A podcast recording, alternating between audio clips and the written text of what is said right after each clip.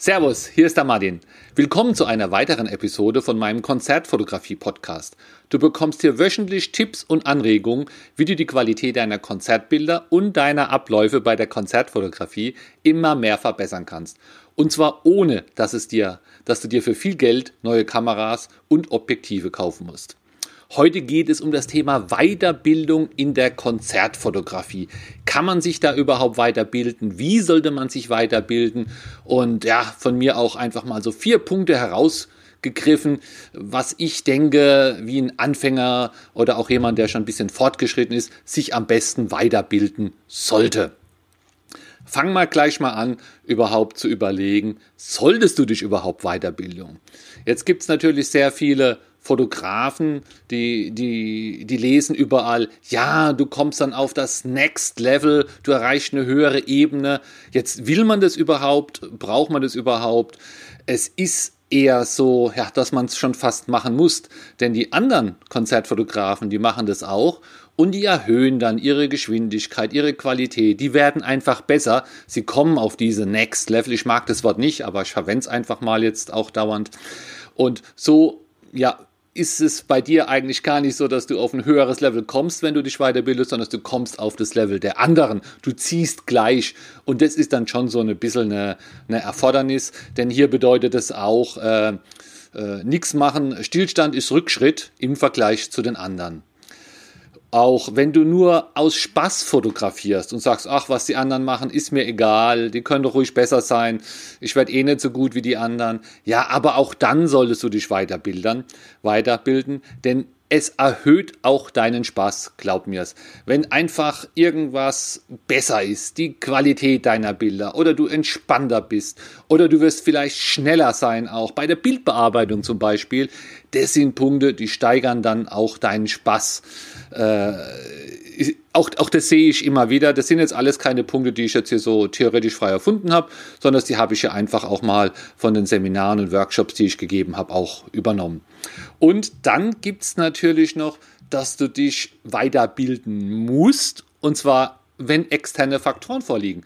Vielleicht kaufst du dir eine neue Kamera, die hast du wunderbar beherrscht, jetzt hast du eine neue weiß gar nicht so genau, wie die geht. Die hat neue Funktionen, alles ist ein bisschen anders. Ja, da musst du dich auch mit der Kamera anfreunden, um da auch ja einfach mal wieder das zu machen, was du vorher gemacht hast. Und Kameras, ja, das geht ja noch, die kauft man alle alle paar Jahre. Aber man setzt ja auch unheimlich viele Tools ein. Vielleicht nutzt du den Photoshop, vielleicht nutzt du Lightroom oder Photomechanic. Dann äh, machst du vielleicht Bilder auf WordPress oder in Facebook. Dann wollen auf einmal alle Instagram nutzen. Also es gibt einfach unheimlich viele Tools, die du jetzt nicht direkt beim Fotografieren nimmst, aber davor und danach. Und auch die äh, gehören zu deinem Workflow der Konzertfotografie dazu. Und wenn es da neue Tools gibt, dann kannst du auch nicht sagen, naja gut, nutze ich jetzt nicht. Ich, man kommt nicht drum rum. Das heißt auch hier, wenn die Tools sich upgraden, musst du mehr oder weniger vielleicht auch immer ein bisschen später, aber du musst dann auch machen, dass du dann auch deine Tools upgradest und dann musst du dein Wissen da einfach auch anpassen. Ja, aber in der Konzertfotografie, wie könnte man es denn da machen mit dem Weiterbilden? Es gibt ja Themen, die sind äh, so toll gemacht für Weiterbildung. Keine Ahnung, Steuerrecht sage ich jetzt einfach mal. Wenn du guckst nach Steuerrecht, findest du 100 Bücher oder viel mehr wahrscheinlich, die sich mit den Grundlagen beschäftigen. Und dann Grundlagen Teil 2 und dann für Fortgeschrittene und nochmal 100 Bücher für Steuerrecht, Ausland, Steuerrecht, Inland. Also es gibt da sehr, sehr viel äh, Literatur, nicht nur über einzelne Themen, sondern auch aus verschiedenen Sichtwinkeln auf dieses gesamte, auf dieses gesamte Thema. Das ist natürlich so gut. So, sowas haben wir halt hier bei der Konzertfotografie nicht. Es gibt nicht ein, äh, zehn Bücher über Konzertfotografie, wo, wo viel oder alles drinsteht. Es gibt eigentlich nur, nur ganz wenige Bücher. Schau dir die einfach auch, auch mal an. Die zeichnen sich alle aus, dass sie halt nicht besonders äh, dick sind. Ich selbst habe hab kein Buch, ich könnte es ja jetzt auch nicht besser machen. Äh, für einen Anfänger sind die Bücher vielleicht auch ganz gut. Es steht auch, stehen auch interessante Sachen drin, oft bebildert mit Beispielenbildern. Das ist natürlich eine prima Sache. Aber so ein richtig dickes Buch oder so eine richtige Auswahl bei Büchern, das gibt es nicht. Ja? Äh, du kannst dir alles auch zusammensuchen, irgendwo im Internet, ja. Es gibt YouTubes, dann gibt es äh, den Podcast, wo du gerade hörst, ja. Aber der Podcast ist ja auch jede Woche ein Kapitel, aber die bauen ja nicht aufeinander auf. Und dass die jetzt gerade das Problem lösen, was du jetzt gerade hast für deine oder was du brauchst für deine Weiterbildung, das wäre ja extrem unwahrscheinlich. Es sei denn, du guckst bei den alten alten Folgen einfach, ob es passt, aber äh, ist eigentlich auch nicht das ideale Tool, um sich äh, weiterzubilden. Das heißt, äh, ja, kann man es überhaupt äh, sich weiterbilden in Konzertfotografie? Und, und die andere Frage ist, geht es überhaupt theoretisch, also ohne dass man jetzt im Fotograben steht, äh, sich weiterzubilden? Weil in diesem Kapitel soll ja auch behandelt werden, wie du dich ohne ein Konzert oder ohne gerade auf ein Konzert zu sein weiterbildest. Wenn du auf ein Konzert bist, ist ja alles einfacher. Aber jetzt ist mal hier Wintersaison oder du hast keine Zeit oder keine Akkreditierung, hast vier Wochen nichts zu tun, möchtest dich weiterbilden. Wie geht's denn da? Geht's überhaupt? Ja, es geht. Es geht wirklich. Mache ich auch dauernd. Ja? Äh, ich habe einen gewissen Level, muss den Level aber immer anpassen an die Kollegen. Im Idealfall manchmal auch ein bisschen voran sein. Betrifft bei mir nicht nur die Konzertfotografie, hauptsächlich die Pressefotografie. Und dann zieht es natürlich auch alles andere mit.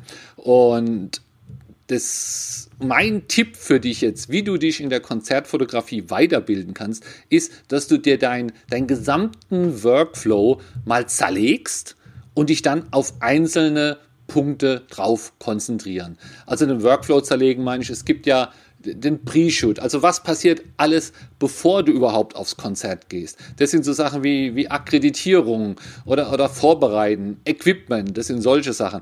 Dann gibt es den Bereich äh, Shooting, also Fotografieren auf dem Konzert.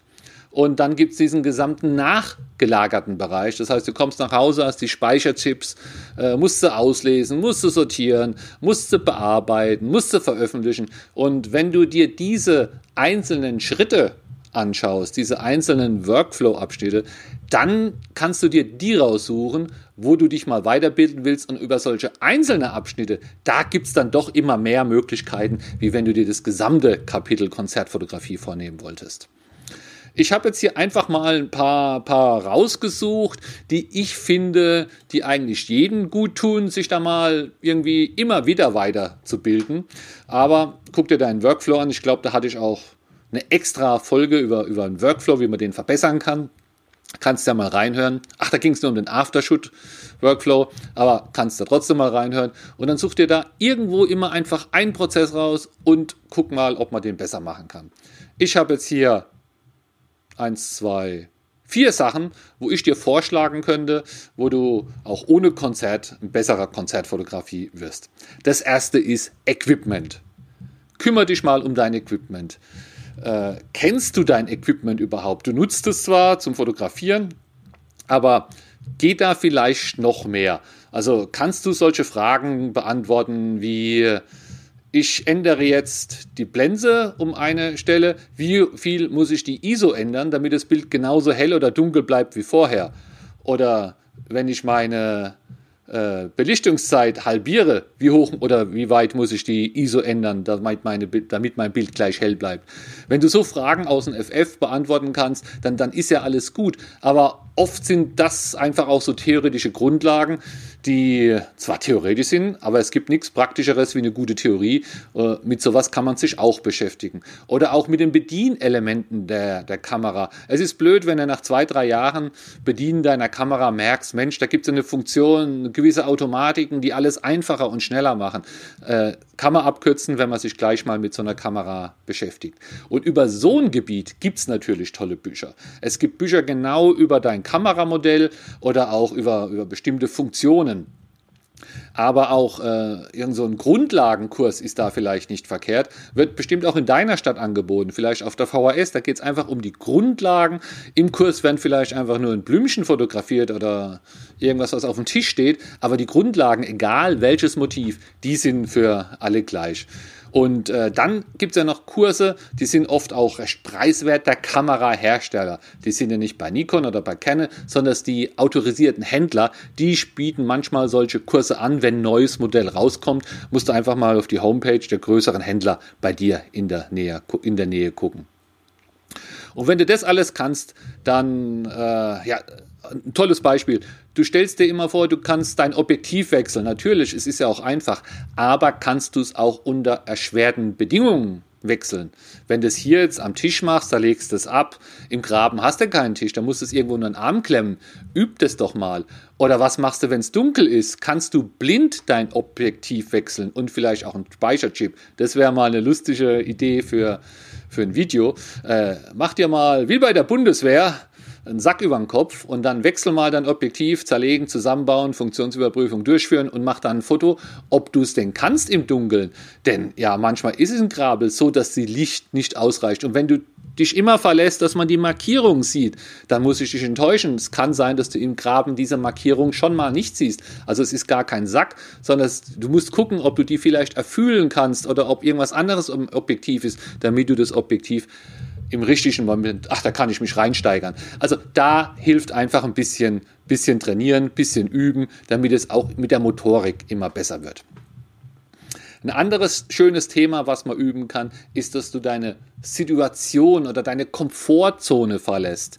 Äh, wenn man jetzt schon nicht aufs Konzert kann, Konzert ist stressig, ist laut, dann kann man sich vielleicht irgendwo Situationen suchen, die auch stressig und laut sind, um jetzt einfach mal dort zu fotografieren. Also im Moment regnet es und wir haben gerade Fasching. Da macht es keinen Spaß. Aber es sind ja immer als Beispiel nur diese Faschingsumzüge. Fotografiert doch mal auf dem Faschingsumzug. Es hat viel mit der Konzertfotografie zu tun. Es sind jede Menge Leute, es sind sogar Betrunkene, die dich anrempeln. Es gibt verschiedene Motive, links, rechts, unterschiedliche Situationen.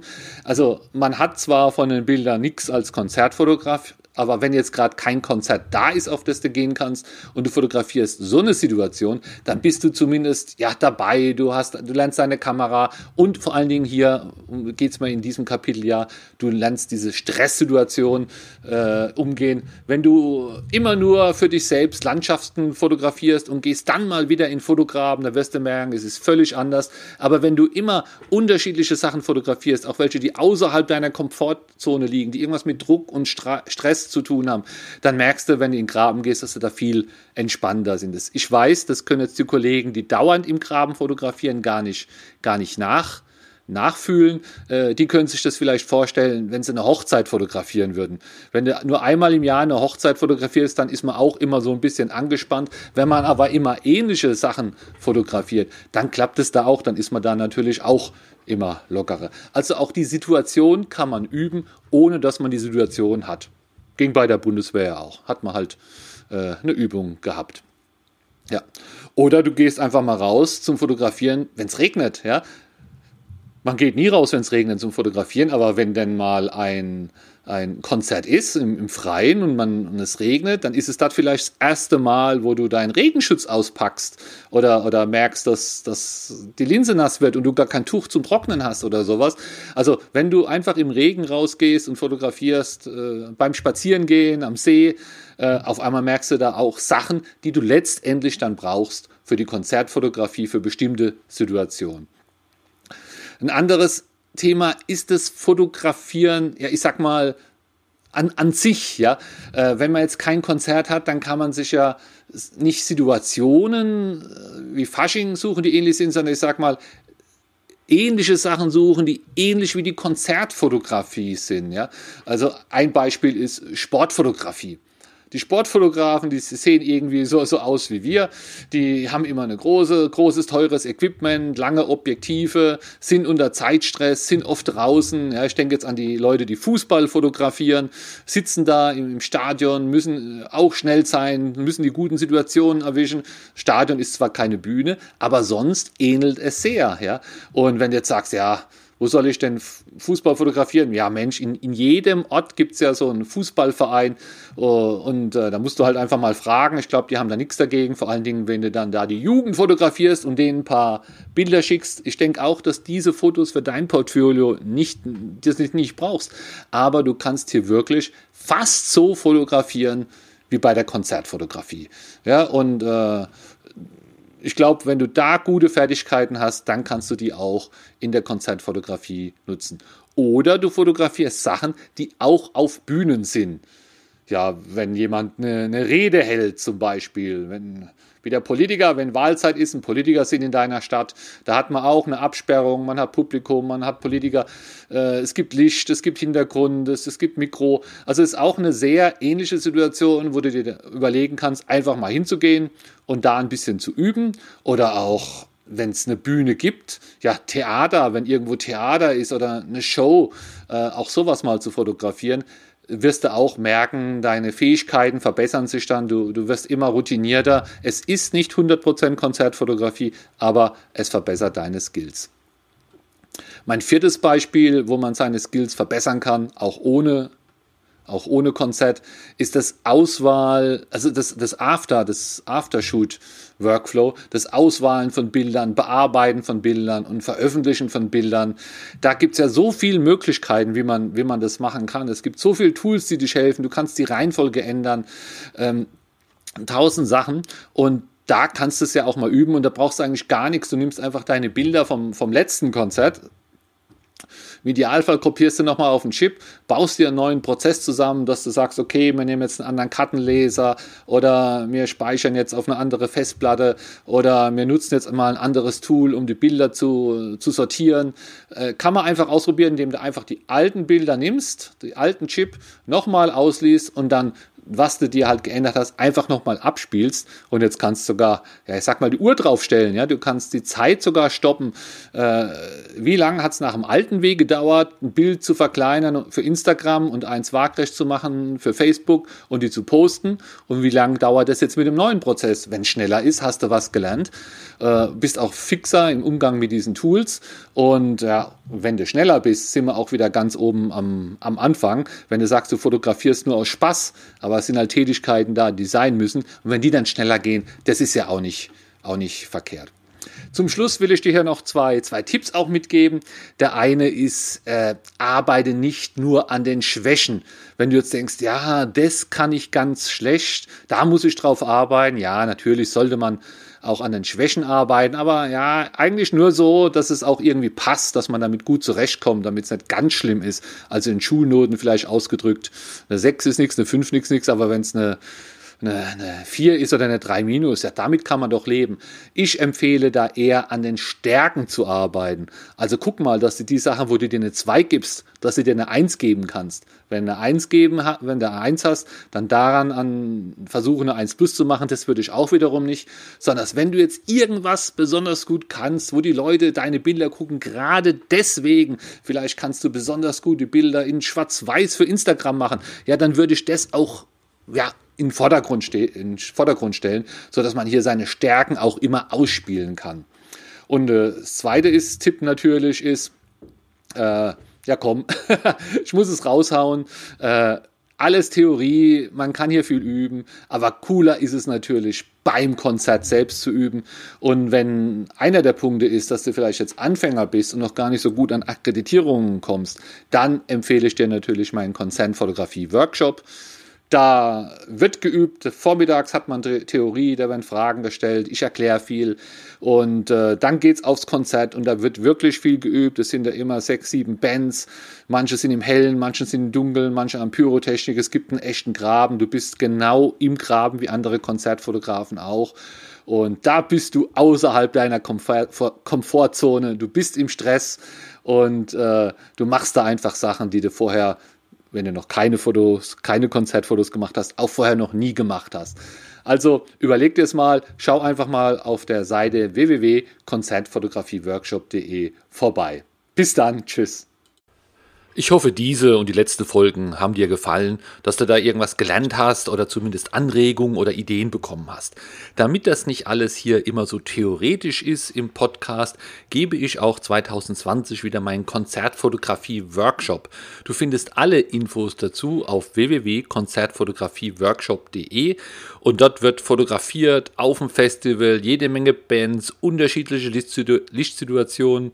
Vorher ist Theorie, es gibt einen Praxisteil, wir machen Feedbackrunden. Also da kann man richtig mal was lernen. Schau dir es an auf www.konzertfotografieworkshop.de.